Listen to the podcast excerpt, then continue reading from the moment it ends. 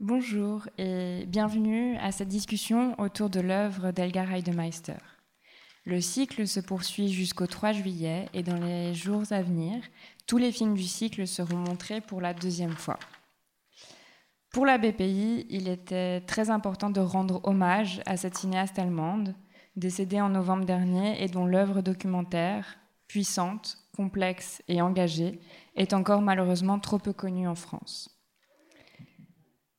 Certains films de sa filmographie ont pourtant circulé en festival.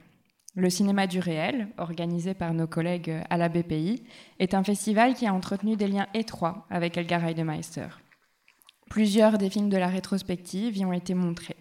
Le rêve acheté, Si c'est ça le destin qui a été le Grand Prix 1980, Dans la splendeur de ce bonheur, Gottesel qui a été Grand Prix 2001, Texas Kaboul et Mon cœur voit la vie en noir.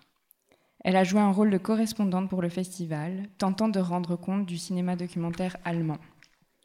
Et un festival qui a également euh, fort soutenu le travail d'Elga est le Festival international de films de femmes de Créteil. Nous avons la chance d'avoir travaillé avec ce festival à cette table ronde.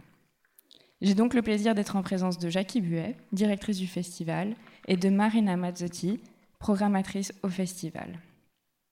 Le festival a pensé très justement à faire appel à Maxa Zoller, directrice du Festival international de films de femmes de Dortmund, pour nous donner un éclairage allemand à cette discussion. Le Festival de films de femmes de Dortmund, il me semble, a récompensé Elgar Heidemeister pour l'ensemble de son œuvre en 2011. Nous devions également être en présence de Sophie Martinieux ce soir. Euh, c'est une chef opératrice française qui vit et travaille en Allemagne et qui a fait euh, l'image du film euh, sur euh, Malheureusement, pour des raisons personnelles tragiques, Sophie ne pourra pas être des nôtres ce soir. Nous pensons à elle. Je me suis entretenue avec elle un bref moment et j'espère être en mesure de pouvoir partager avec vous son témoignage. Jackie, je te laisse à présent la parole pour nous dire un peu mieux la place qu'Elga a eue pour le Festival de films de femmes et pour la replacer au sein d'une génération de femmes cinéastes. Ça marche. Et bonjour à tout le monde. On va être en petit comité, mais je pense que les personnes qui sont venues sont particulièrement intéressées par euh, Elgar Heimester. Et je voulais dire deux petits mots de bienvenue à Maxa, qui vient d'arriver d'Allemagne, euh, qui a pris le train avec ses enfants et qui est là au rendez-vous. Euh, grande spécialiste du cinéma, notamment expérimental, mais pas que, grande cinéphile, et donc directrice du festival de films de femmes de Dortmund-Cologne, puisque c'est un festival qui a l'avantage d'avoir deux euh, points de, de, convergence et à Cologne et à Dortmund. Donc c'est. Je ne sais pas. Bon, on verra. Si on a le temps de parler des festivals, on, le fera. Voilà. Euh, est-ce que tu veux que j'enchaîne alors donc sur euh, la présentation de, de Helga? Et merci évidemment à Marion qui a fait tout ce travail de préparation. Merci à mes côtés à Marina Mazzotti qui, elle, fait partie de l'équipe du festival et nous a complètement euh, épaulés dans la construction du programme. Donc voilà, elle s'occupe entre autres à Créteil des archives du festival et c'est un travail qu'on aime beaucoup faire, de garder la mémoire des films qu'on a, découverts. Alors, s'agissant d'Elgar et de Messer, je vais quand même faire un petit détour au tout début du Festival de films de femmes de Créteil, qui est né donc en 79 à Sceaux, on va fêter les 45 ans en mars 2023, donc vous voyez, c'est un long chemin. Et on a vraiment à cœur d'avoir des, partenaires euh, comme Dortmund-Cologne, parce que c'est très important qu'il y ait d'autres festivals de films de femmes. Et celui de Dortmund-Cologne, il a déjà presque 35 ans, je ne me trompe pas. 40 Bon, alors, formidable. Voilà. Donc on est presque nés en même temps. Alors, euh, c'est donc une belle opportunité de découvrir les films de Elgar Heidmeister dans ce programme. Et puis, euh, je pense que tout de suite, il faut dire, enfin, moi je dois le dire, c'est un cinéma qui me touche profondément. Parce qu'il me touche politiquement, il me touche dans mon engagement féministe, il me touche aussi dans ses choix artistiques, dans euh, son point de vue à l'image, dans sa relation aux individus, particulièrement des femmes qui sont interviewées, et cette distance ou au contraire cette proximité qu'elle sait établir, c'est un grand travail de très grande qualité. on sent que Edgar Heidemeister a un, potentiel humain extrêmement fort. Et bon, on n'a pas, pas redit qu'elle avait été euh, assistante sociale, mais c'est quelqu'un qui a, qui a, connu les protagonistes de certains de ses films. Donc, ça n'est pas euh, de sa part une volonté d'être intrusive dans la vie des gens, mais au contraire d'être très respectueuse et de permettre la parole. D'où l'intitulé de cette table ronde, provoquer la parole. Oui, la caméra d'Elga Reidmeister parvient à libérer cette parole. Et là, je rejoins donc euh, un petit peu l'objet de mon intervention, qui est de resituer Elga Reidmeister dans les années 79-80. Euh, nous avons démarré ce festival parce que euh, à Berlin, contrairement à Cannes où je vais être un peu critique, déjà quelques réalisatrices étaient présentes dans les programmes. Et donc on s'était dit, avec Elisabeth Tréhard, qui en était la co-directrice à l'époque, et qui est donc la cofondatrice également, on s'était dit, on va inviter les Allemandes, puisqu'elles sont à Berlin. On ne les connaît pas à Paris. On connaît euh, Wim Wenders, on connaît Schlendorf, on connaît Schröder, on connaît euh, Fassbinder. Pas du tout les réalisatrices allemandes c'est-à-dire les Helga Reidmesser, les Margaret von Trotta, les Elma Sanders, les Ulla Stöckel. Je ne vais pas dire tous les noms, mais on pourra y revenir. Donc, réunissons ces réalisatrices. Comment les accueillir? J'appartiens à peu près, enfin avec quelques années un peu plus jeune, de, à la génération des réalisatrices allemandes que, que nous allons honorer à travers Elga. Et euh, on avait eu l'intention de les inviter, d'inviter les réalisatrices françaises à les rencontrer.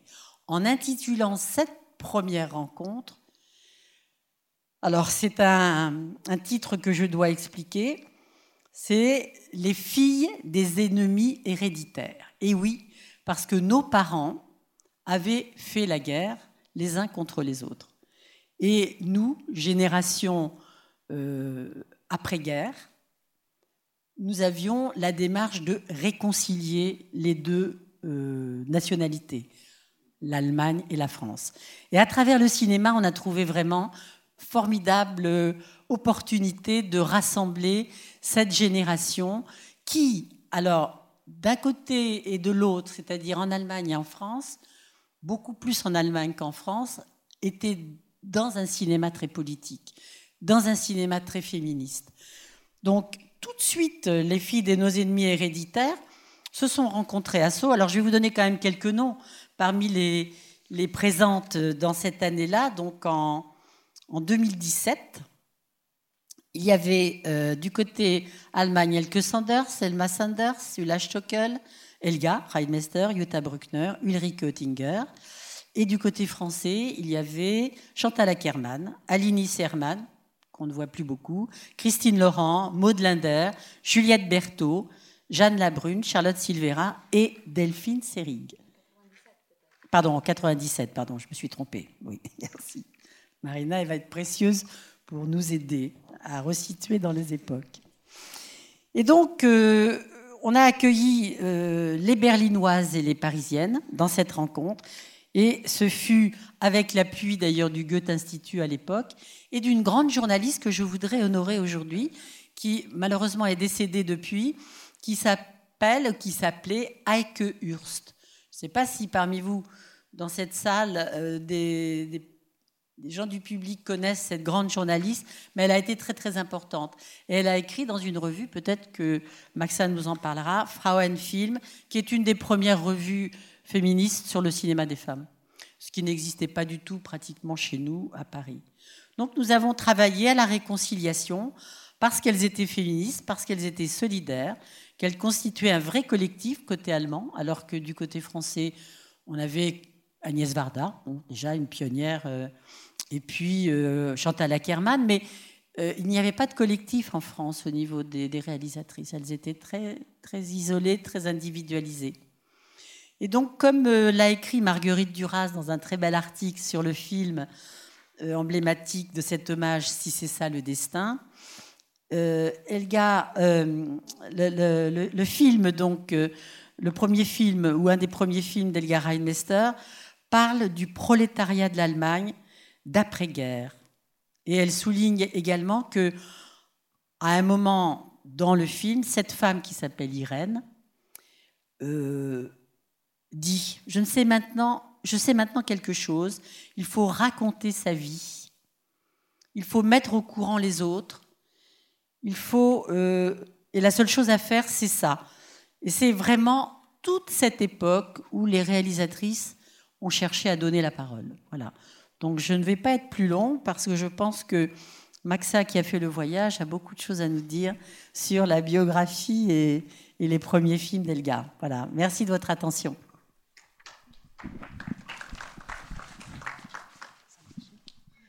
Vous pouvez m'écouter. Bon, euh, bonsoir tout le monde, je suis Maxa Zoller. Je vais parler en français, euh, je vais me débrouiller, sauf les nombres 77, 19, 20, 14, je ne sais plus les nombres, non, je ne me souviens plus, mais j'étais fille au père ici à Paris il y a beaucoup d'années, et donc euh, C'est une tradition parce que les, les réalisatrices dont j'ai parlé ont fait la même chose. Oui, comme Alice Schwarzer. Bonne façon d'apprendre le français. Mais moi, ce que je voulais dire au début, c'est que je parle un peu de l'extérieur sur l'œuvre de Elgar Reidemeister, parce que moi-même, pour aussi les raisons de guerre. J'ai pas vécu en Allemagne pendant 20 ans et ça fait trois ans que je suis à Dortmund. Donc euh, je vois l'Allemagne aussi avec les yeux euh, nouveaux, si vous voulez. Et mon contexte plutôt, c'était euh, j'étais à Londres et en Égypte. Donc mes références cinématiques sont un peu différents. Donc là, j'ai redécouvert l'œuvre de Helga que je connaissais pas très bien. Et donc, je parle avec euh, d'un point de vue de quelqu'un qui euh, est une nouvelle génération. Et peut-être c'est pour ça que Elga, pour moi, c'est vraiment, euh, elle me fait comprendre le pays de après la guerre jusqu'aux années 90, 90. Et aussi, je comprends pourquoi euh, cette façon de faire euh, les, les, films documentaires a, changé euh, dans les années de, 2000. je vois que l'intimité qu'Elga puisse installer entre elle et les subjects, les sujets, les protagonistes, les protagonistes euh, ça, c'est né d'un moment très spécial des années 68, euh, d'une situation politique très, très, très spéciale. Et ça n'existe plus. Et ça, ça, a été pour euh, les, les, avantages ou des avantages, je ne sais pas, mais ça n'existe plus comme ça. Et donc, pour moi, Elga a, a, vraiment brisé la société allemande qui était très étroite dans les années 60-70. Et je trouve ça très intéressant, mais aussi je vois les limites. Et aussi, ça c'est la première chose que je voulais dire, que je vois très bien euh, la génération après-guerre avec ses possibilités et ses limites dans ces films de, de. Mais deuxièmement, je voulais dire que le contexte, enfin, ces, films, euh, comment vous l'avez, von wegen Schicksal, si c'est ça le destin en français, euh, euh, mit starrem Blick aufs Geld. C'est quoi en français? Vous avez deux titres là, j'ai entendu, vous avez Avec changé. un intérêt obstiné pour l'argent. Euh, oui. Et aussi Gottes Sel. Là, on voit vraiment la figure féminine, ou the female figure, euh, dans l'histoire politique aussi et culturelle allemande. Euh, c'est, par exemple, les, le, le the fall of the left, le, changement, la chute, de la gauche dans les années 70, 80. Euh, j'y arrive. Et après, c'est l'ère à Kohl, Helmut Kohl, avec euh, le film sur euh, sa sœur, le modèle, le mannequin. Et après, bien sûr, c'est les années après la chute du mur. Euh, et le contexte, vous savez, c'est quelque chose dont on ne parle pas en Allemagne. Parce que euh, on a cette idée que l'Allemagne, après la guerre, était comme une tabula rasa, son, histoire, son contexte, et aussi, on est tous égaux dans cette société, il n'y a pas de classe. Ça, ça a à voir avec la guerre, mais aussi avec l'Allemagne de l'Est et l'Ouest. Nous, on n'a pas de classe, on est tous égaux. Bien sûr, c'est pas vrai, mais on n'en parle pas. Donc le contexte que moi, j'ai eu le plaisir de connaître pendant mes études en Angleterre postcoloniale, ça n'existe pas en Allemagne. Mais euh, aujourd'hui, là, il y avait un article de Ito Steyer, vous connaissez l'artiste qui a décrit un article dans la Zeit, c'est un magasin, un journal très très important sur la documenta de cette année sur ça, que le, der König außer in, Deutschland. Le contexte est le roi sauf en Allemagne. Euh, mais si je, vois les films de Elga, je vois exactement, ah, ça c'est le contexte Schmidt, ça c'est le contexte Kohl, et ça c'est après c'est Schröder, ou je sais pas qui. Euh, et ça aussi, c'est possible seulement parce que Elga avait un sens pour les problèmes contemporains euh, fins et détaillés et exacts. Dans d'autres films où on l'aperçoit, euh, par exemple sur euh, les femmes et la guerre, on la voit à un moment ou deux, notamment en Bosnie-Herzégovine, lors des manifestations des, Black Women qui ont protesté contre le massacre de Srebrenica.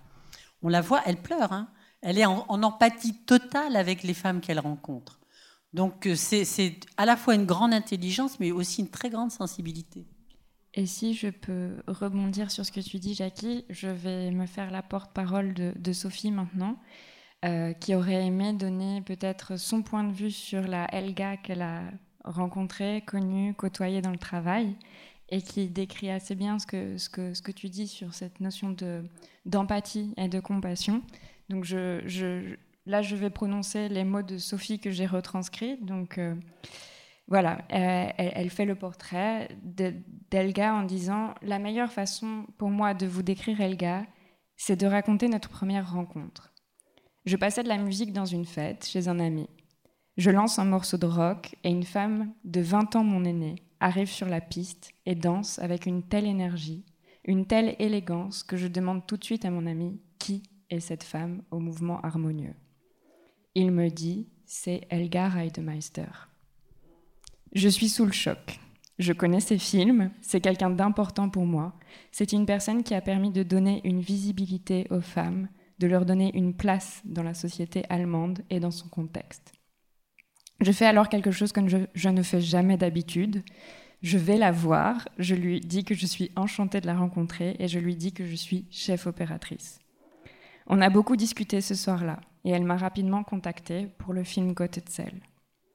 Si je devais décrire Elga en quelques mots, je la décrirais comme une femme extrêmement généreuse, débordante d'énergie, à la mémoire incroyable. Elle gardait un souvenir très précis de tout ce que les gens lui racontaient, ce qui démontre une immense capacité de concentration et d'attention.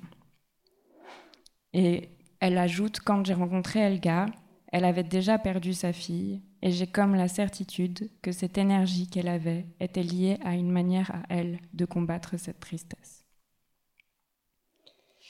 Et donc euh, voilà, après cette description très vivante et du point de vue de Sophie sur Elga, euh, je peux peut-être encore te laisser potentiellement parler du, contexte allemand parce que tu, voulais peut-être resituer un peu plus euh, euh, le contexte politique dans lequel Elga fait ses films ou sinon je... Je ne sais pas si les gens ici ont vu les films et c'est mieux de, voir les extraits d'abord parce que comme ça tu peux faire la relation entre ce que je dis et le film. Alors, euh, je pense que je vais juste ajouter quelques précisions biographiques pour les personnes qui n'ont pas encore vu les films ou entendu les paroles qui ont eu lieu cette, cette semaine, mais en tout cas, ce qu'il faut savoir dans la petite biographie d'Elga, ben, longue biographie d'Elga, c'est qu'elle a d'abord été formée aux Beaux-Arts, elle a ensuite, euh, elle s'est réorientée, euh, elle a fait, je pense, deux ans en tant que restauratrice d'art, elle s'est réorientée par conviction politique, avec le mouvement étudiant de la fin des années 60, elle a décidé de devenir assistante sociale. Et elle va travailler dans un quartier qui est un quartier euh, de, Berlin-Ouest, qui est un, grand ensemble tout neuf, qui vient d'être construit, qui s'appelle le Merkisviertel. Je suis désolée pour mon accent allemand, mais tu pourras le dire correctement, Max. et, euh, et, donc, euh, dans le Merkisviertel, elle, elle est assistante sociale, elle rencontre des gens et elle réalise aussi progressivement à la rencontre, au contact de ces gens que, avec le, mouvement étudiant très politisé, elle ils sont tous en train de parler du prolétariat.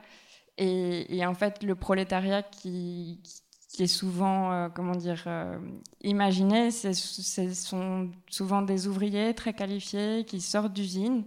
Et c'est pas forcément les gens qu'Elgar rencontre sur le terrain au Merkis Virtuel, parce qu'elle rencontre des femmes, des familles euh, qui sont souvent peu représentées.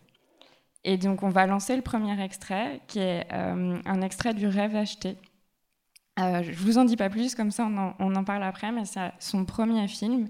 Et c'est un film qu'elle a réalisé sur trois ans euh, pendant ses études de cinéma, parce que justement elle a été assistante sociale et elle a décidé, euh, pendant qu'elle était assistante sociale, de se former au cinéma en, croyant que le cinéma pouvait quelque chose. Donc on va lancer l'extrait et après on rediscute. C'était le format Instagram là, à la fin.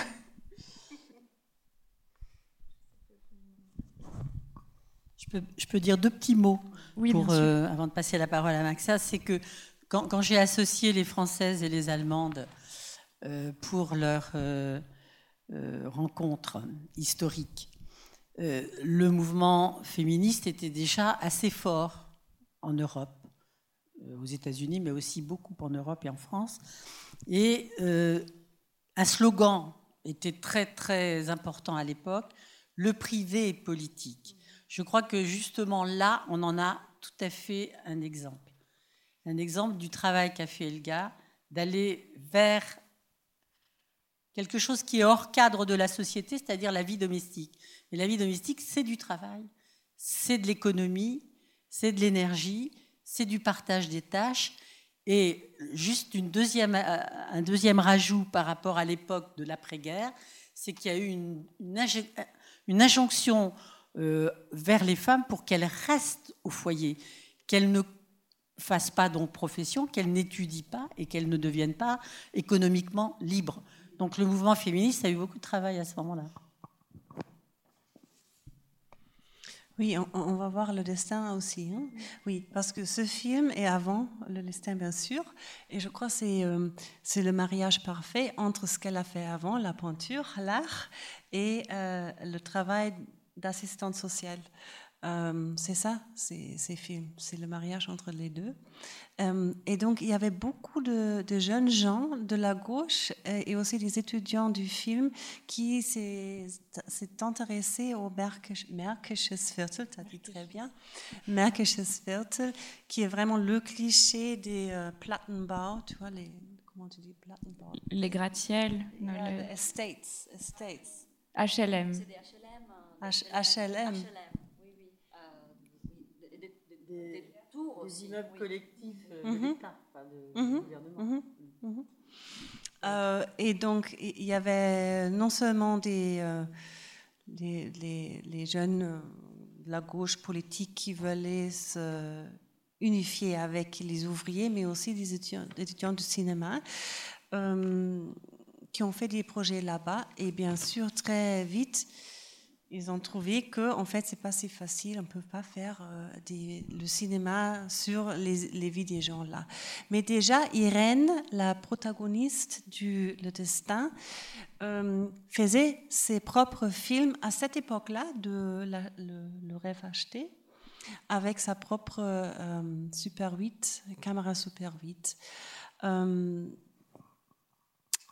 et oui, et voilà c'est ça, c'est ça le début, par hasard, de faire ce, film, qui après quelque temps va, nous amener à l'œuvre euh, spéciale et importante d'Elga. Merci beaucoup, Maxa. Et si je peux donner quelques précisions sur le Märkisches Viertel.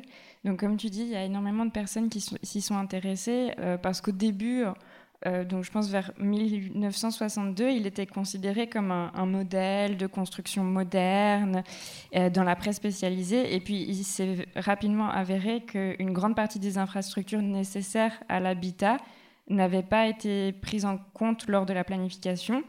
Et donc, par exemple, au départ, il n'y avait aucune aire de jeu ni de centre de jeunesse, alors qu'il y avait 30 bah, que sur les 30 000 locataires, plus de 11 000 étaient âgés de moins de 22 ans. Donc il y avait énormément de jeunes et très peu d'infrastructures pour les, enfants ou les jeunes gens. Ça, c'était la situation en mars 1970. Et, euh, et donc, effectivement, il y a eu euh, des, réflexions critiques qui, ont commencé à, à, s'exprimer et, il y a eu des manifestations euh, du mouvement étudiant qui a donné lieu aussi à une, exposition qui avait été organisée par un collectif psychologie sociale et politique. Je dis les mots en, français parce qu'en allemand j'y arriverai moins bien. Et en fait, euh, voilà, il y, a eu toute une euh, comment dire sorte de médiatisation autour du Merkis virtuel qui a amené aussi des des cinéastes ou des jeunes cinéastes, des étudiants en cinéma de la DFFB à venir filmer euh, dans, dans le quartier. Et, c'est vrai que ce qui est particulier pour, dans le travail d'Elga, c'est qu'elle était déjà assistante sociale. Elle n'était pas forcément cinéaste quand elle est arrivée sur, euh, sur les lieux. Et, en fait, elle a, elle a vu, elle a rencontré des gens euh, qui étaient des, habitantes et des habitants et qui parfois se sont un peu plaints de la manière dont les cinéastes faisaient les films, parce qu'ils disaient à Elga, ils font des films sur nous, mais ils font pas des films avec nous. Et c'est peut-être là une des, forces des films d'Elga, c'est d'avoir, euh, je pense, entendu cette parole et de l'avoir prise au sérieux. Et en fait, elle a, pour le rêve acheté, elle a d'abord tendu une caméra, puis au total trois caméras à la famille Bruder qu'on voit dans le film. Et, euh, en fait, elle leur a dit, bah, si vous voulez, vous vous, vous représentez vous-même. Et, c'est peut-être euh, là toute la force du film, même si après, euh, ils ont réalisé ensemble que, en regardant les rushs avec la famille, bah, avec les, parents, donc Irène et Gunther Bruder, Bruder quand ils ont regardé les rushs ensemble, souvent Irène et Gunther ont dit à Elga on ne retrouve pas nos, problèmes principaux, les points sensibles, on n'arrive pas, nous, à les filmer.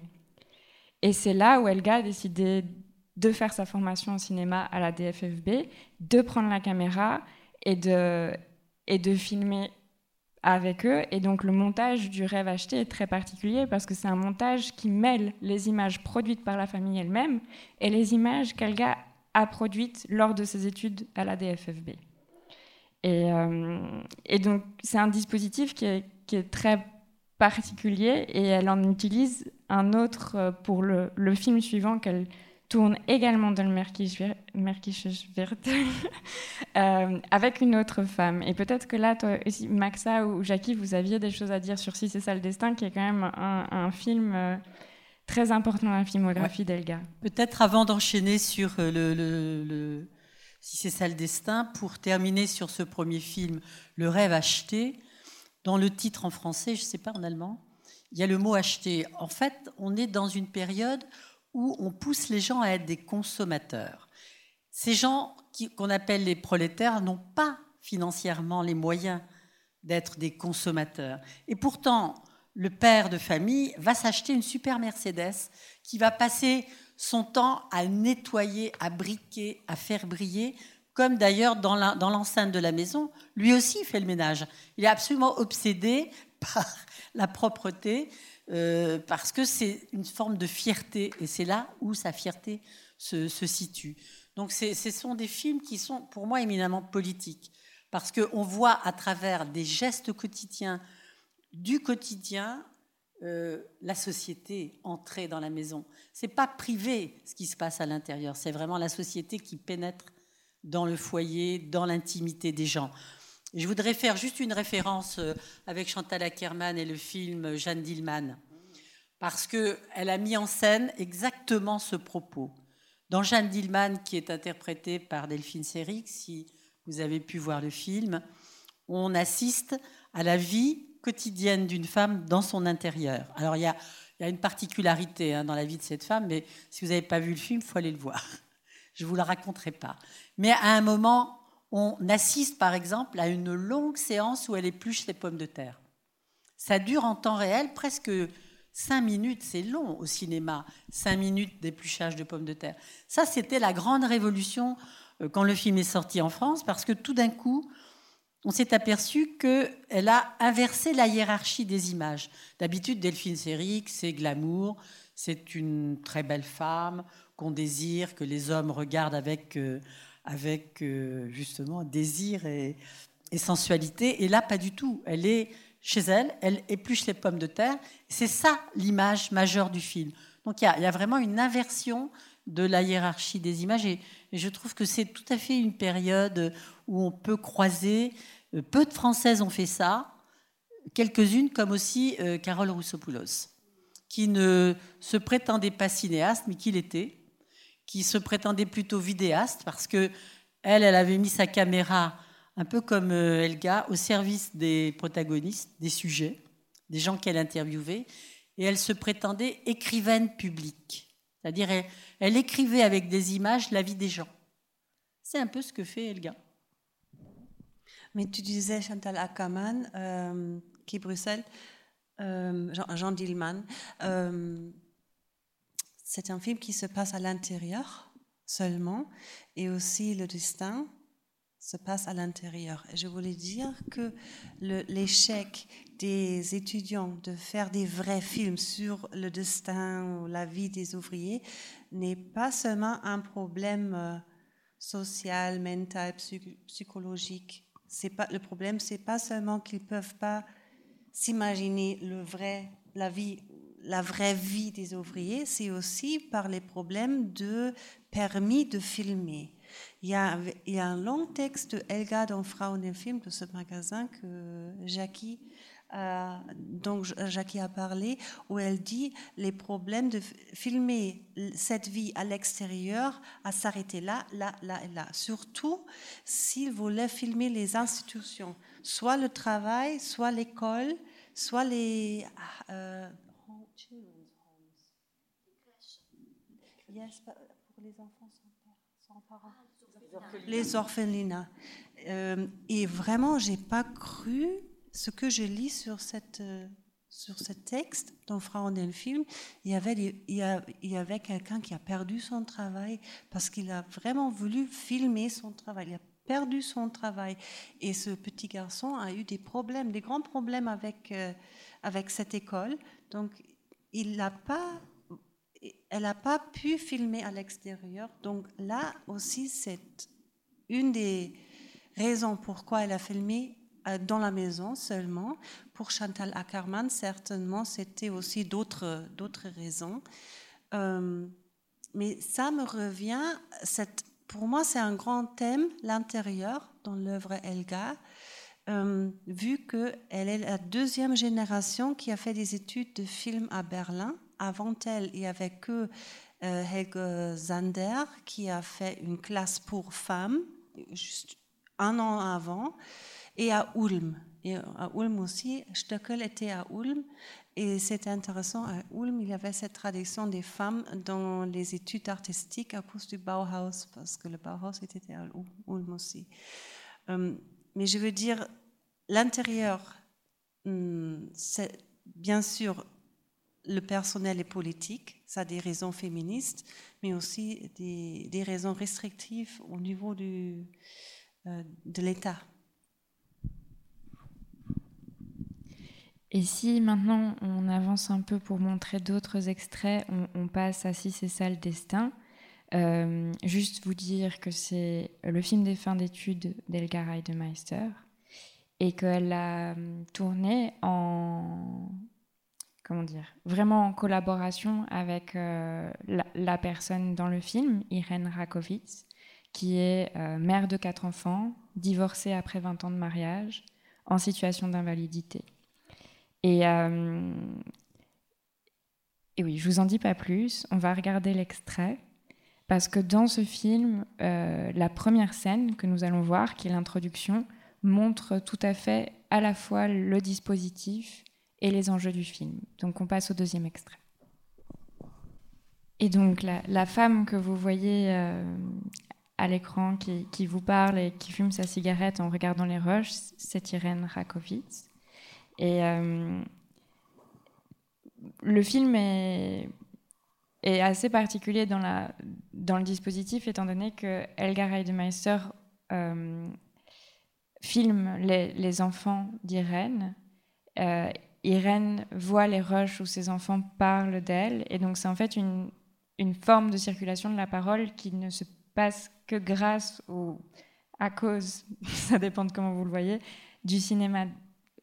Et, euh, donc, euh, Elgar Heidemeister avait dit qu'elle elle, elle, ferait tout voir à Irène et que son film, Irène pouvait l'interdire si elle n'était pas d'accord avec ce qui s'y passait.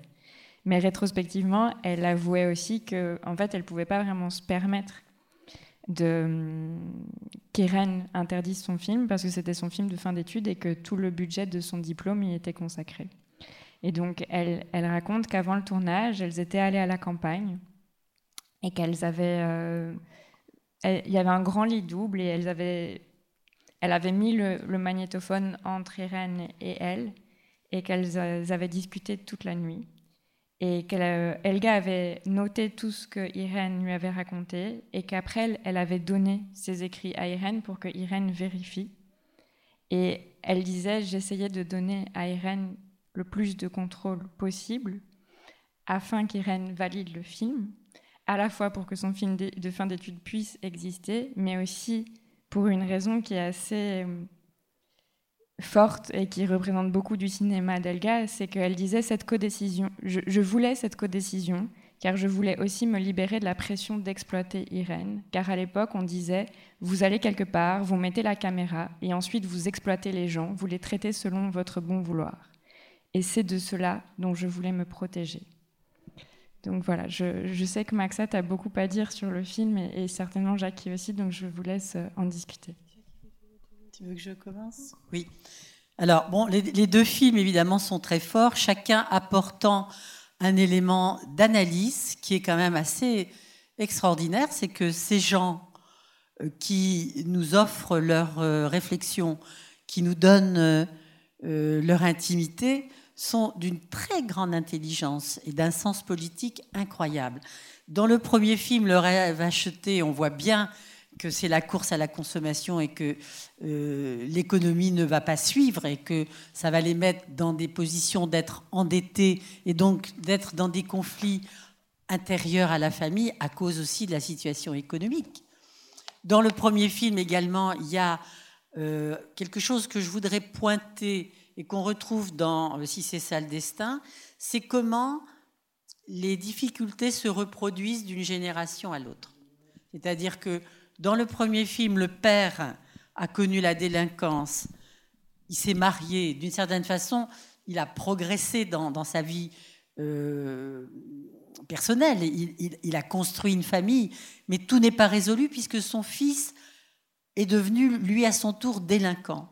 Et donc, il y a une espèce d'héritage presque fatidique, presque euh, incontournable qu'on appelle la reproduction. Et là, je vais faire un petit détour par euh, Bourdieu, puisque c'est un grand sociologue français qui a, écrit un bouquin qui s'appelle La reproduction, qui est sorti dans ces mêmes années d'ailleurs, et qui analyse très bien comment une société euh, a changé complètement de paradigme.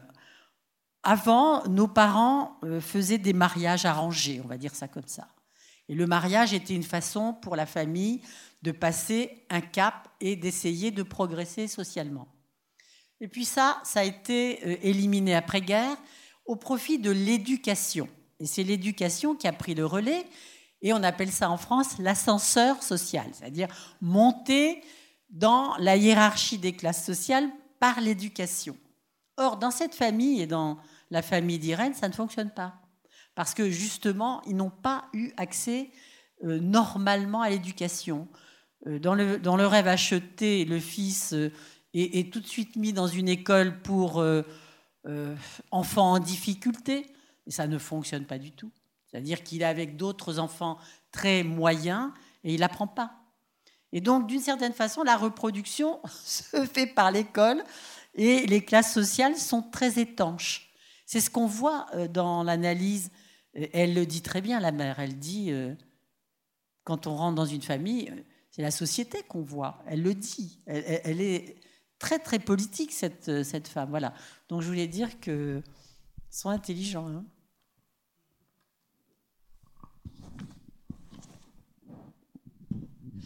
Oui, pour moi, euh, je me demande, est-ce que c'est qu'un film féministe qui a pu faire ce que ce film a fait Ce film a euh, partagé, brisé euh, le mouvement, euh, le discours gauche sur le cinéma en Allemagne, parce qu'il a, il a été montré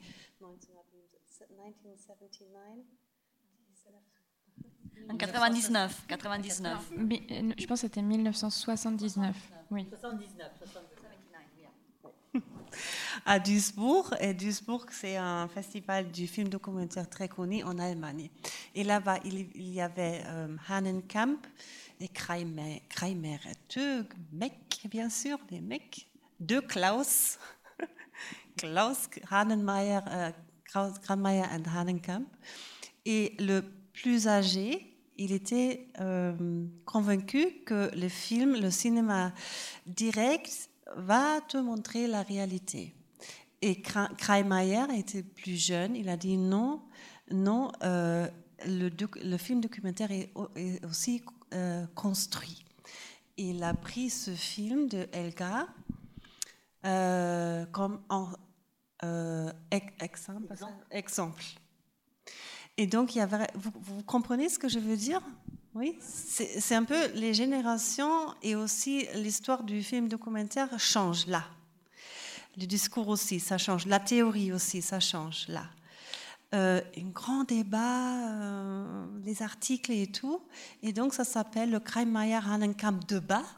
Et c'est vraiment le, le, moment où le film documentaire euh, post-moderne est né. Et je me demande, est-ce qu'il a fallu un film euh, d'une femme Et je crois que oui.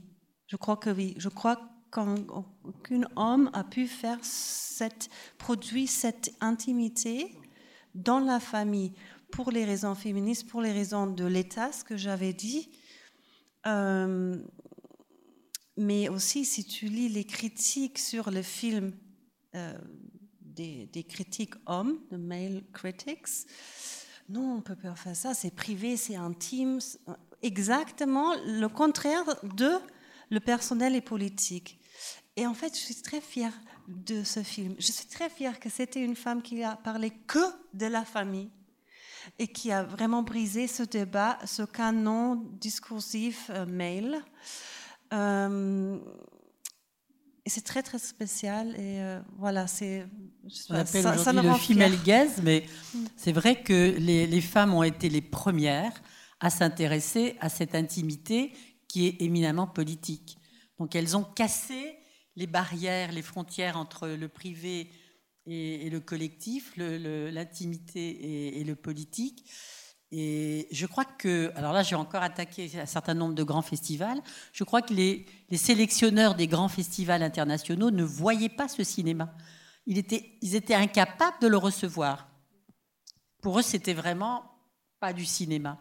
Or, aujourd'hui, évidemment, on le revendique. C'est un cinéma éminemment euh, puissant. Et la preuve, c'est qu'encore aujourd'hui, il est d'une grande actualité. Et voilà, voilà, c'est ça ce que je voulais dire aussi. C'est toujours. N'a pas vieilli. Ah et, et c'est vrai que là, l'extrait que vous avez vu montre bien le dispositif et les enjeux, mais peut-être que ce, que vous ne pouvez pas, pour le moment, appréhender en trois minutes d'introduction, c'est que c'est vrai que dans, dans la façon euh, dont la relation se tisse entre Elga, euh, Irène et ses enfants, euh, il y a quelque chose de, très particulier en sens où Irène se livre beaucoup à Elga, les enfants réussissent à avoir une parole qui est très franche et très violente avec Elga, cette parole franche et violente des enfants avec Elga est retransmise à Irène. On voit les réactions d'Irène. Et donc tout ça, en fait, dans le débat que Max a décrit, c'était hum, quelque chose aussi de l'ordre de est-ce que le cinéma doit intervenir de cette manière? Euh, Est-ce que c'est pas un manque de, pudeur ou aussi un manque de, je sais pas comment dire, mais est-ce que on, doit d'abord exposer ces enjeux familiaux, mais aussi est-ce qu'on doit vraiment intervenir avec le cinéma? Parce que là, c'est une intervention. Euh, et, donc oui, il y a, eu des, critiques de ce film et, le film, ben, si vous ne l'avez pas encore vu, je, vous conseille de le voir parce qu'il est, il est très percutant. Et moi-même, de le voir sur grand écran euh, cette semaine, ça a été un double choc. Il passe mercredi soir. Euh, et, donc oui, en fait, là, dans ce film, quand on a je veux dire, quand on, pense au titre de, cette discussion qui s'appelle Provoquer la parole, l'idée de provoquer est vraiment là, en sens où Elga pose des questions, euh, va souvent toucher à des endroits où c'est complexe et où c'est difficile de formuler quelque chose, et, la parole advient quand même, mais ce n'est pas non plus sans difficulté, sans douleur, sans impact il y a un thème qui est abordé pour compléter sur la famille et, l'intérieur. C'est ce degré de, violence aussi dans les rapports. Alors, évidemment, aujourd'hui, euh, on, a, on a plus de, de facilité de parler de la violence à l'intérieur des familles ou de la violence conjugale, pas que d'ailleurs. Mais là, on sent bien qu'il y, a des rapports qui sont très tendus et très, qui peuvent être à la limite assez violents. Et donc, c'est pour moi évident que c'est un cinéma euh, euh, extrêmement euh, essentiel, révélateur et qui ouvre complètement des, secteurs interdits par la caméra. Et grâce à, la, possibilité qu'ont les femmes cinéastes d'être dans cette empathie avec l'intimité et le privé, on arrive à accéder à des espaces comme en Afghanistan par exemple, puisqu'elle a travaillé aussi en Afghanistan, euh, Elga. Euh, elle, a, eu accès à des, témoignages très très forts. Et peut-être euh, pour avancer un petit peu, parce qu'après on pourra aussi vous laisser poser des questions, mais en parlant justement d'endroits où Elga et son équipe réussissent à entrer et à créer des relations de confiance, on peut effectivement penser euh, au film Goethe, celle qui se passe dans, dans une prison, euh, où, euh, où, Sophie Martigneux, donc, qui devait être avec nous ce soir, a, fait l'image et, elle m'a laissé donc son témoignage. Si vous voulez, je en fait, peut-être qu'on va passer un premier extrait pour que vous puissiez voir et après je vous, je vous donnerai des éléments pour, pour Goethe parce que là aussi ça a été la parole dans Goethe est très importante, euh, très dure, et les relations de confiance qui ont été établies avec les, femmes qui sont filmées euh, n'ont pas forcément été évidentes, et ça, Sophie le, raconte bien dans son témoignage. Donc, on, va lancer le premier extrait de, extrait de Côté de s'il te plaît. Et donc, je, vais vous lire euh, le témoignage de, Sophie qui raconte euh, un peu la jeunesse du film. Donc, euh, Elga avait été contactée par la directrice de la prison pour faire un film sur ce lieu. On ne voit pas la directrice dans le film. Il y a une femme qui fait partie de l'institution qu'on pourrait croire être la directrice, mais c'est la surveillante générale. La directrice avec qui on est allé discuter proposait de faire, un film qui aborderait cette question Qu'est-ce que ça veut dire pour une femme d'être en prison? Elga a toujours eu du mal à trouver les financements pour ses films. L'équipe avait un salaire dérisoire, dormait dans un minuscule hôtel et mangeait tous les soirs dans le même restaurant grec. Avec Elga, nous avions une sensibilité politique similaire. Je ne peux pas décrire Elga sans dire qu'elle était une féministe et une cinéaste engagée et politique qui portait un regard critique sur les phénomènes, les structures de société. Elga se posait la question qui dicte les structures? Et dans Goetzel, on voit qu'à leur manière, qui est terrible, Marion, Petra et Nicole dérèglent le patriarcat. Quand Nicole dit qu'elle a mis le feu à la voiture de son père, c'est un geste symbolique qui attaque directement cet objet sacré. Goethe a été tourné en 16 mm. Nous étions quatre, Elga, l'ingé son, une assistante opératrice qui était étudiante euh, avec Elga et moi. Nous tournions avec des optiques fixes et c'est moi qui faisais le point. La direction, la surveillante générale et une des gardiennes assez âgées qui apparaît dans le film étaient d'accord avec le projet. Mais pour le reste, nous étions accueillis avec beaucoup de réticence. Nous n'avions pas de clé, nous passions parfois des heures enfermés dans les couloirs. Nous avions une pièce pour laisser notre matériel et l'assistante était principalement présente sur le tournage pour être dans cette pièce et recevoir et préparer les magasins. Je rappelle que nous avions 11 minutes par magasin, ce qui implique une manière très différente de tourner. Quand l'équipe est arrivée, Elga était déjà sur place. Elle avait commencé le repérage. Le soir, nous étions dans ce petit restaurant grec et elle nous annonce qu'aucune femme ne veut participer au film. Nous discutons et après réflexion, nous décidons de rester quand même encore quelques jours, voir si quelque chose advient. Tous les jours, nous entrions dans la prison avec le matériel à la main. Nous avions construit un petit meuble à roulettes avec des compartiments pour les pellicules, les objectifs, que nous avions appelés Fifi. Donc on se promenait dans la prison avec la caméra, les micros et Fifi à la recherche de quelque chose. On y a passé beaucoup de temps, sans tourner. Le premier contact a été possible durant la pause, dans la cour. J'étais la seule à fumer et les femmes venaient me voir pour me demander une cigarette. On fumait ensemble. Les relations ont mis plus ou moins longtemps à se tisser. Il y a eu trois blocs de tournage. Un en novembre-décembre, le deuxième en mars-avril le troisième en été. Il s'agissait donc d'attendre, d'être patiente et à l'écoute. Il fallait construire une relation de confiance et l'énorme qualité d'Elga était d'en être capable, d'avoir une grande compassion pour les personnes qu'on rencontrait et qu'on côtoyait. D'ailleurs, pour elle, il n'était pas envisageable de filmer quelqu'un qu'elle n'aimait pas. J'avais déjà tourné plusieurs films de cinéma, j'avais fait des reportages, mais c'était ma première expérience de cinéma documentaire, et ça me faisait peur, car je savais ce que cela impliquait. Je ne pouvais pas seulement être chef opératrice, il fallait que je sois moi, Sophie, et que je donne de moi.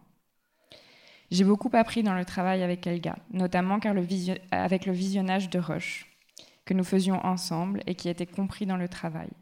On discutait des prises de vue. On se demandait qu'est-ce qu'on cherche. Il s'agissait pour nous de faire le portrait de femmes, mais aussi d'un lieu, et de voir les interactions entre ce lieu et ces femmes. Comment vit-on dans une cellule? Comment vit-on dans un lieu fait de règles en permanence? Il s'agissait d'essayer de saisir quelque chose de l'institution. On cherchait aussi dans ce lieu des images qui pouvaient raconter quelque chose des personnages. Et le, témoignage continue, mais peut-être que je peux vous laisser, Jackie et Maxa, euh, rebondir si vous avez des, éléments pour, euh, pour Oui, d'abord, euh, je voulais dire juste les titres. en allemand, ils sont beaucoup plus euh, charmant et euh, rigolo qu'en français. Euh, Gotteszell, vous savez ce que c'est? Gotteszell, la cellule de Dieu, mais parce que ça c'était un couvent en fait avant. oui, je trouve ça marrant. Et aussi le destin, von wegen Schicksal, c'est un citat.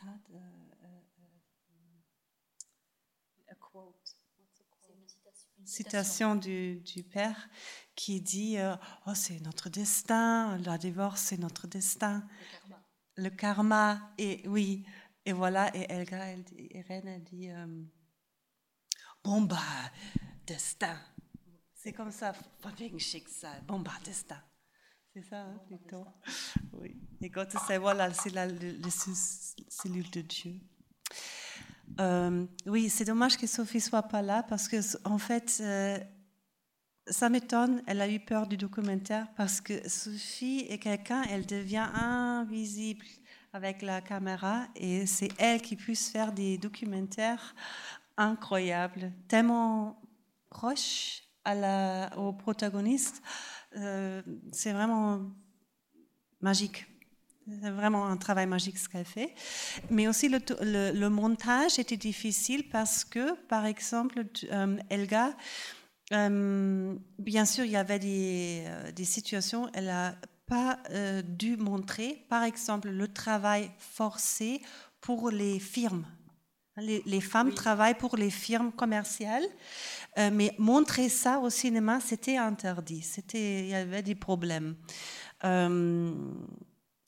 Et aussi le montage. Donc ça, elle n'a pas pu montrer. Et le montage, c'était comment euh, montrer les femmes, une ouverte qui parle de son crime ouvertement, et l'autre, celle-là, elle s'appelle comment la mère qui a tué, tué son mari? Petra. Petra, elle est un peu plus fermée, introvertie. Comment faire le montage entre les deux? Parce que euh, Petra, elle, elle a l'air, euh, elle cache quelque chose. Si tu montres une autre personne plus ouverte avant, avant elle. Donc ça, c'était aussi un problème. Euh, mais je voulais juste dire, euh, sur le plan juridique, juridique, juridique c'est incroyable à ce temps-là, et peut-être encore aujourd'hui, l'explication des hommes euh, pour les crimes des femmes. Ça a l'air vraiment, il y avait tout un dossier là-dessus euh, de Helga, ça fait vraiment 19e siècle. Ça fait vraiment Freud, euh, salpêtre, euh, hystérie. Non, non c'est vraiment. C'était choqué. C'était dans mon pays, il y a quand même pas 25 ans. Les femmes sont plus ça et plus criminelles pour les raisons sexuelles, hormonelles. Et non, c'est vraiment choquant. C'est vraiment choquant. Et il faut s'imaginer, euh, Elga fait un film dans ce ton-là. Ça veut dire euh, quelque chose. Euh, les femmes, ils sont en prison aussi pour les raisons pas justes. Parce que, par exemple, en Allemagne, ici, il y a la différence entre le, barbuche, je crois, le barbuche, comment ça s'appelle? J'ai regardé sur le Google truc. Attends. Euh, grabuche. Tu vois ce que c'est? C'est quoi comme crime? Ok, si tu, si tu tues quelqu'un, tu un meurtre. Et si tu bats quelqu'un et à la fin elle, elle, elle meurt, c'est quoi? C'est pas un meurtre. C'est pas un meurtre. Ah, non, parce que c'est c'était pas ton plan de faire ça. C'est passé comme ça, désolé. Voilà. Mais si un mec tue une femme en, la, battant, c'est moins de prison, c'est moins, c'est moins grave comme un meurtre. Mais une femme ne peut pas faire ça, tu vois. Donc je ne peux même pas parler là-dessus parce que c'est trop, c'est trop dur. Donc si un mari bat sa femme tout le temps, tout le temps, et tout d'un coup elle meurt, il reçoit moins de prison pour ça. Mais et si une femme tue son mari, par exemple, à l'arrière, ça veut dire incise Dieu. C'est quoi en français? Yeah. C'est plus de crime. Mais une femme plus grave, c'est considéré comme une plus grave oui, faute. parce que c'est pas direct, c'est pas honnête, je sais pas. Mais une femme, c'est la seule solution pour elle, hein? Pour une femme. Voilà. Deux justices alors. Il y a, deux justices. Oui, oui, oui. Bah, c'est incroyable. Il y a aussi des avocats, Sabine Platt et Dagmar Oberlis, qui ont écrit là-dessus. Et c'est vraiment choquant. Je suis sûre que c'est toujours comme ça. Je suis sûre que ça n'a pas changé. Euh, et aussi la question, il y a par région qu'une euh, prison de femmes. Donc ça veut dire, si la mère, par exemple, et là on retourne au sujet de la famille. Des enfants. Oui, ça fait trop longtemps pour visiter la mère et souvent, si le mari part, la femme l'attend à la maison avec les enfants, non? Donc la famille reste intacte. Si la femme euh, va en prison, euh, qu'est-ce qu'ils vont faire les enfants? Donc ça, ça détruit la famille et ça pose des questions quand la femme rentre dans la vie normale, parce que la famille n'existe plus. Et donc, c'est aussi pour moi la première fois que j'ai lu sur les problèmes-là. Je suis toujours choquée. On est tellement en arrière en Allemagne. C'est pas moderne. Hein c'est pas un pays moderne. Mais effectivement, c'est vrai que dans Cell, on aborde ces sujets de manque de structure pénitentiaire euh, et aussi d'aide psychologique, euh, d'accompagnement pour, pour les femmes détenues.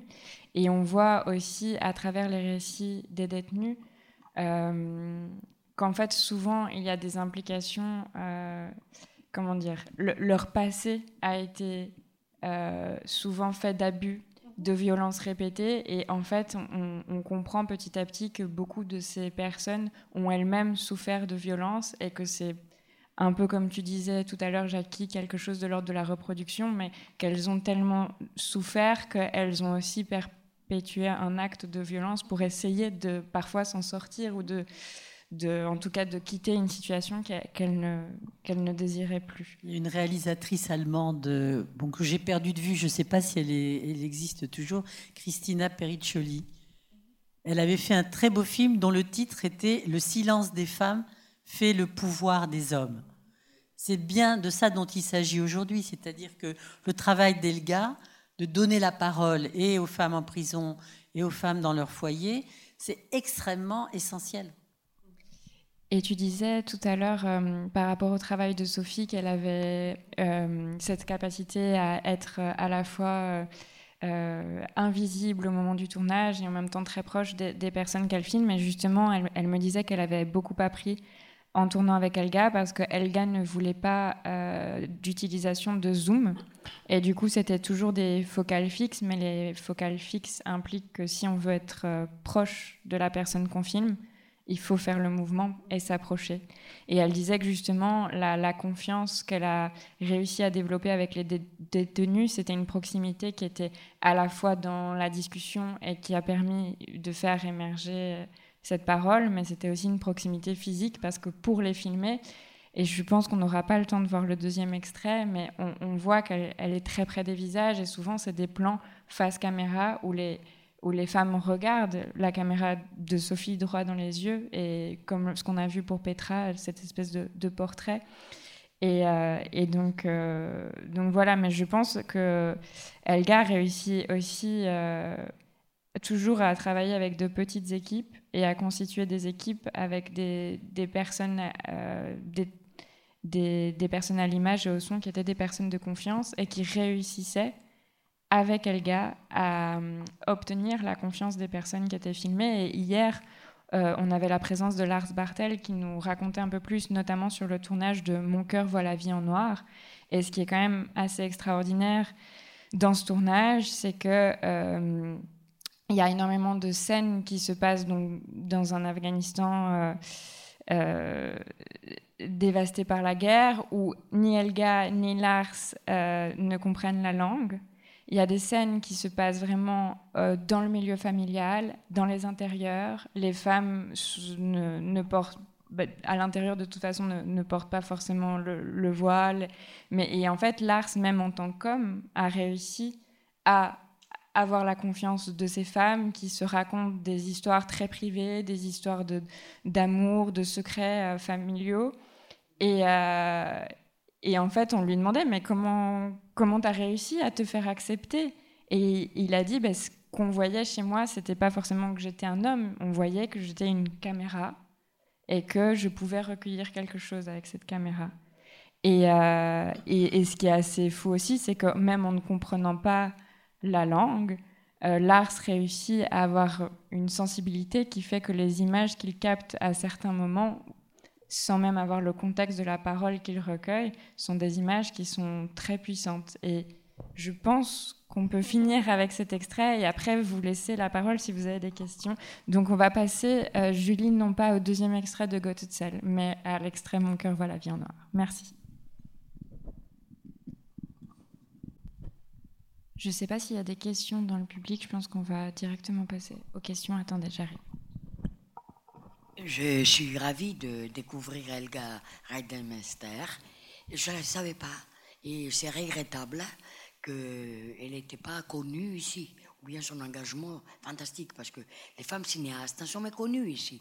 Euh, plusieurs fois, euh, on entend tel ou tel, et, on court derrière. Moi, personnellement, je suis très pour le cinéma engagé féminin. Ça peut faire du bien, d'ailleurs, surtout dans nos temps qui sont vraiment tellement dangereux à se diviser, euh, pas être à, politiser comme ça devrait être.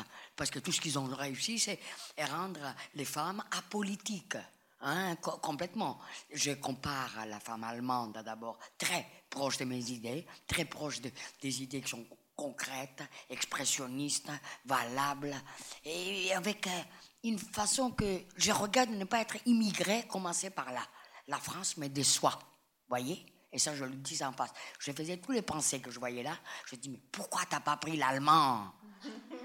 Pourquoi t'as pas pris? Et il y, avait toujours un empêchement, hein, parce que euh, cette histoire de guerre qui a divisé cette Europe-là, ça fait que, ah, l'Allemagne, c'est les boches. Quand je suis arrivé en France, ça faisait ça.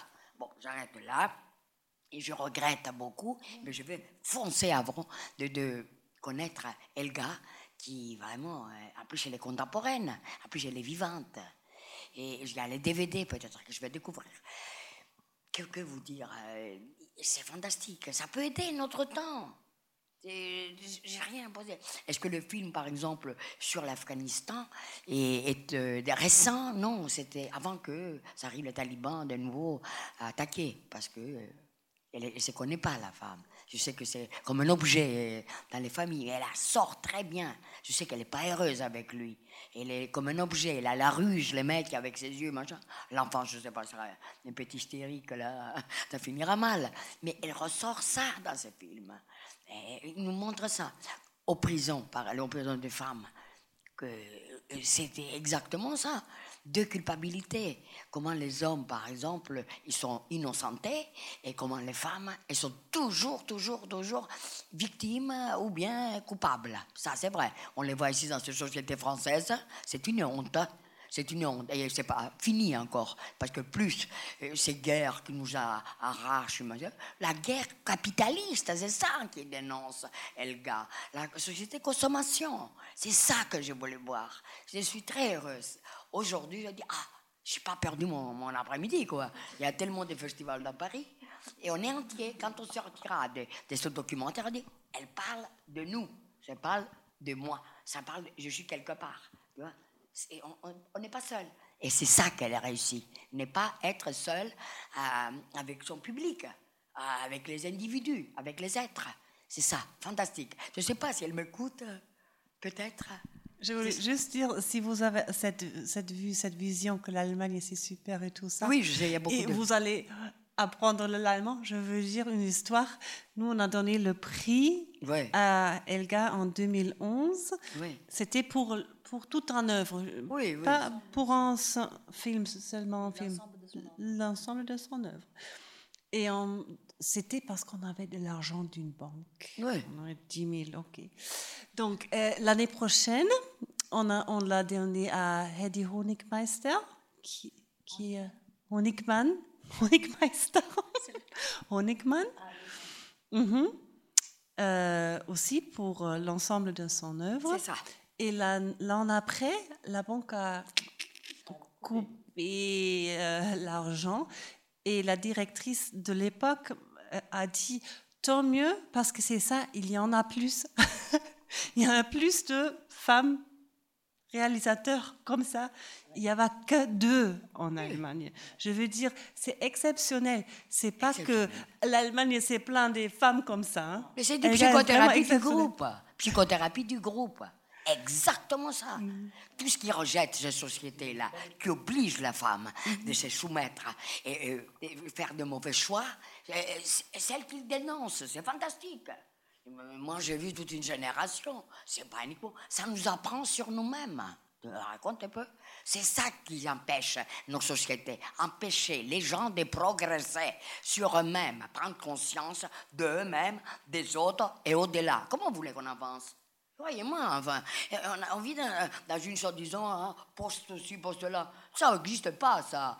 Il faut que chacun il prenne en main sa vie, être reconnu. C'est ça. Bravo. Je suis découvert quelque chose, je suis heureuse. Ça me plaît beaucoup. Et, juste pour vous répondre sur le, film afghan dont vous avez vu un extrait, euh, il date de 2009. Et pour répondre aussi à autre chose, moi aussi je regrette de ne pas parler allemand.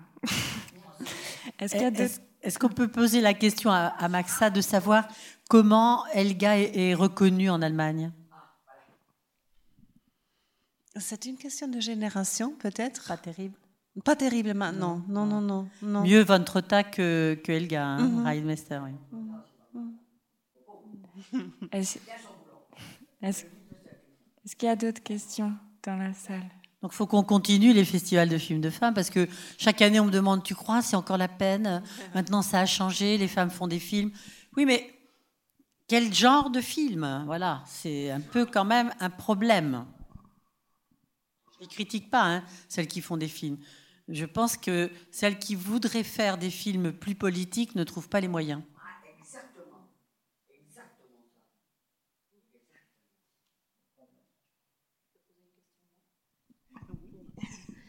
Oui, moi je voulais poser une question à, Maxa justement à propos euh, de ce film tourné par Elgar en Afghanistan. C'est pas les seuls. Euh, effectivement, vous avez dit, Madame, c'est peut-être avant, l'arrivée des talibans. Non, c'est après. En fait, euh, l'amoureux, l'amant de, la protagoniste, Hossein, qu'on voit à l'écran, il, s'est engagé du côté des talibans, de l'armée des talibans, mais il était forcé pour des raisons des sous pour que la famille ne, meure pas. Donc c'est après la première arrivée des talibans. Et moi, je voulais te, demander, effectivement, de nous contextualiser un peu ce travail d'Elga sur l'Afghanistan. Euh, et euh, c'était quelque chose de très intéressant que tu nous avais fait savoir. À ton avis, euh, ce film mm, montre aussi quelques possibles limites du cinéma d'Elga. Je suis très intéressée à connaître ton avis là-dessus. Oui, euh, bien sûr, elle a réussi très bien en Allemagne et dans les années 90, euh, 90. elle a poussé un peu. Euh, elle est allée en, Serbie et Bosnie, mais avec, avec son équipe et aussi c'est proche de l'Allemagne. Et après, elle a encore poussé elle était allée à Afghanistan et là, euh, je trouve que son dispositif ne marche plus parce que, bah, je vais être un peu provocatif, hein, mais hum, vu que j'ai aussi vécu en Égypte après la Arab Spring, la révolution, euh, dans les années où le Taliban arrivait, il y a beaucoup d'argent pour le West. y vaille pour faire des films pro-démocratie. Hum. Et donc, cette histoire un peu Roméo et Juliette, et un peu pour moi ça, c'est très naïf, euh, d'y aller et trouver cette couple qui peut pas euh, être réunie pour des raisons, c'est pas politique, c'est plutôt les raisons de classe clan. Et c'est très très très dangereux. Hum, aussi ce que Lars a dit. Je ne sais pas sur. Moi, je propose que cette femme, elle s'appelle comment la, la Shaima. Shaima se peut ouvrir, pas parce que c'est un camarade, parce que derrière cette camarade, c'est un homme qui, pour elle, n'est pas un homme dans le sens hiérarchique de son clan. Donc, c'est plutôt cet homme de l'Ouest euh, peut l'aider à ou s'exprimer ou l'aider. Hmm. Et c'est pour ça qu'elle est ouverte. Mais Lars, quand il dit ça, je ne le connais pas, mais je suis un peu provocatif. Hmm. Hmm. Lars ne se contextualise soi-même. C'est ça le problème que ce que je disais au début, l'Allemagne ne peut pas se contextualiser. Et donc c'est facile, pour, spécialement pour la génération de Helga, de apply, to apply, juste euh, transposer, transposer, transposer son, ses méthodes ailleurs. Mais c'est une autre culture. Mhm. Après, par rapport à l'art, bon, je, je, sais que c'est pas du tout les mêmes contextes, mais il a longtemps vécu en Inde.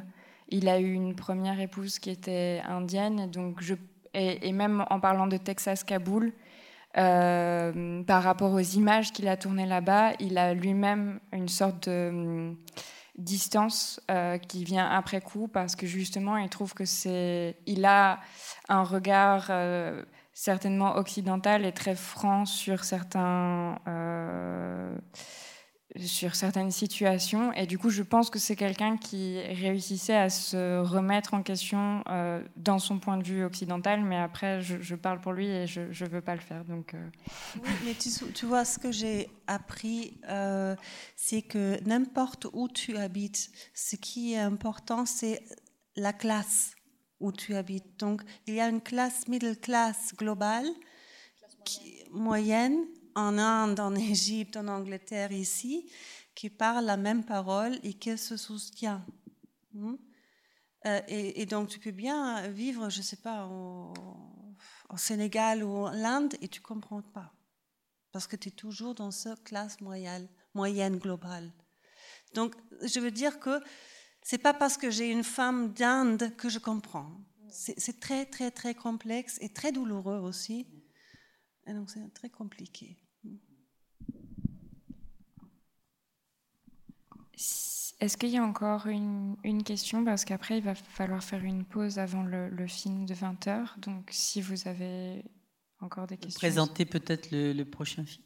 Oui, je peux présenter bah, le prochain film. Euh, il, est, très intéressant. Oui. Justement, il me fait penser à, une démarche qu'avait fait Colline Serrault pour son premier film. Colline Serrault avait fait un film qui s'appelait Mais qu'est-ce qu'elles veulent? Documentaire. Et elle avait interviewé des femmes de toutes les classes sociales, aussi bien des euh, ouvrières d'usines de textile, des paysannes, donc vivant à la campagne et travaillant dans les champs, que des bourgeoises assez aisées dans leur très beau salon 19e, euh, 16e, euh, je ne sais plus. Et donc c'était très intéressant parce que le résultat de ce voyage qu'elle avait fait à travers les classes sociales pour recueillir la parole des femmes, il y avait un point commun, c'est que euh, pratiquement toutes disaient on ne nous écoute pas. On ne nous entend pas, on ne nous écoute pas. C'était un premier film, euh, je crois que c'était un film de 1976, donc c'est tout à fait dans le contexte euh, d'Elga. Mais qu'est-ce qu'elles veulent? De Colline Serrault. Après, elle a fait Trois hommes et un couffin, qui a, qui a, qui a eu un succès formidable, puisqu'elle a battu Rambaud l'année de la sortie du film, donc c'était quand même pas mal. Et oui, le, film qu'on va voir euh, tout juste après, euh, c'est moi qui ai fait la traduction du titre et, je ne sais pas exactement si en français c'est bien, mais ça s'appelle Carola Bloch, alors la femme prend les choses en main. Mais ça pouvait aussi vouloir dire alors la femme prend le destin en main ce que je trouvais assez beau aussi, mais un peu plus. Euh, l'expression était moins évidente en français, mais comme ça suit si c'est ça le destin et qu'après, alors la femme prend le destin en main, je, trouvais que c'était une, belle suite. Mais bon. Et donc, euh, c'est un film qu'Elga a réalisé en, en, 1982 et qui fait le portrait de Carola Bloch, une femme euh, engagée à gauche, féministe et pacifiste. Euh, et donc dans le film, euh, Carola raconte sa trajectoire qui a été marquée par des événements historiques hyper euh, importants, la Révolution d'octobre, la Seconde Guerre mondiale, l'érection du mur de Berlin. Et donc c'est sa vie qui est faite d'exil et, et, de rencontres. Et elle raconte à la fois son travail d'architecte et sa relation avec son défunt mari Ernst Bloch. Et ce couple était un, des proches d'Elga. Donc c'est aussi, je pense, grâce à ça qu'on a ce, témoignage qui est, euh, qui est très intime finalement. Et, euh, et, moi, j'ai pu lire, après, je, maintenant, je prends les choses que je lis avec des pincettes parce que j'essaye de les vérifier après et parfois, ça ne passe pas le, stade de la vérification. Mais j'ai pu lire qu'à l'origine, Elga avait prévu de faire un, un, film de 90 minutes. Là, ce qu'on va voir, c'est 45 minutes. Euh, et donc, elle voulait faire ce portrait de Carola, mais le, le financement ne s'est pas concrétisé.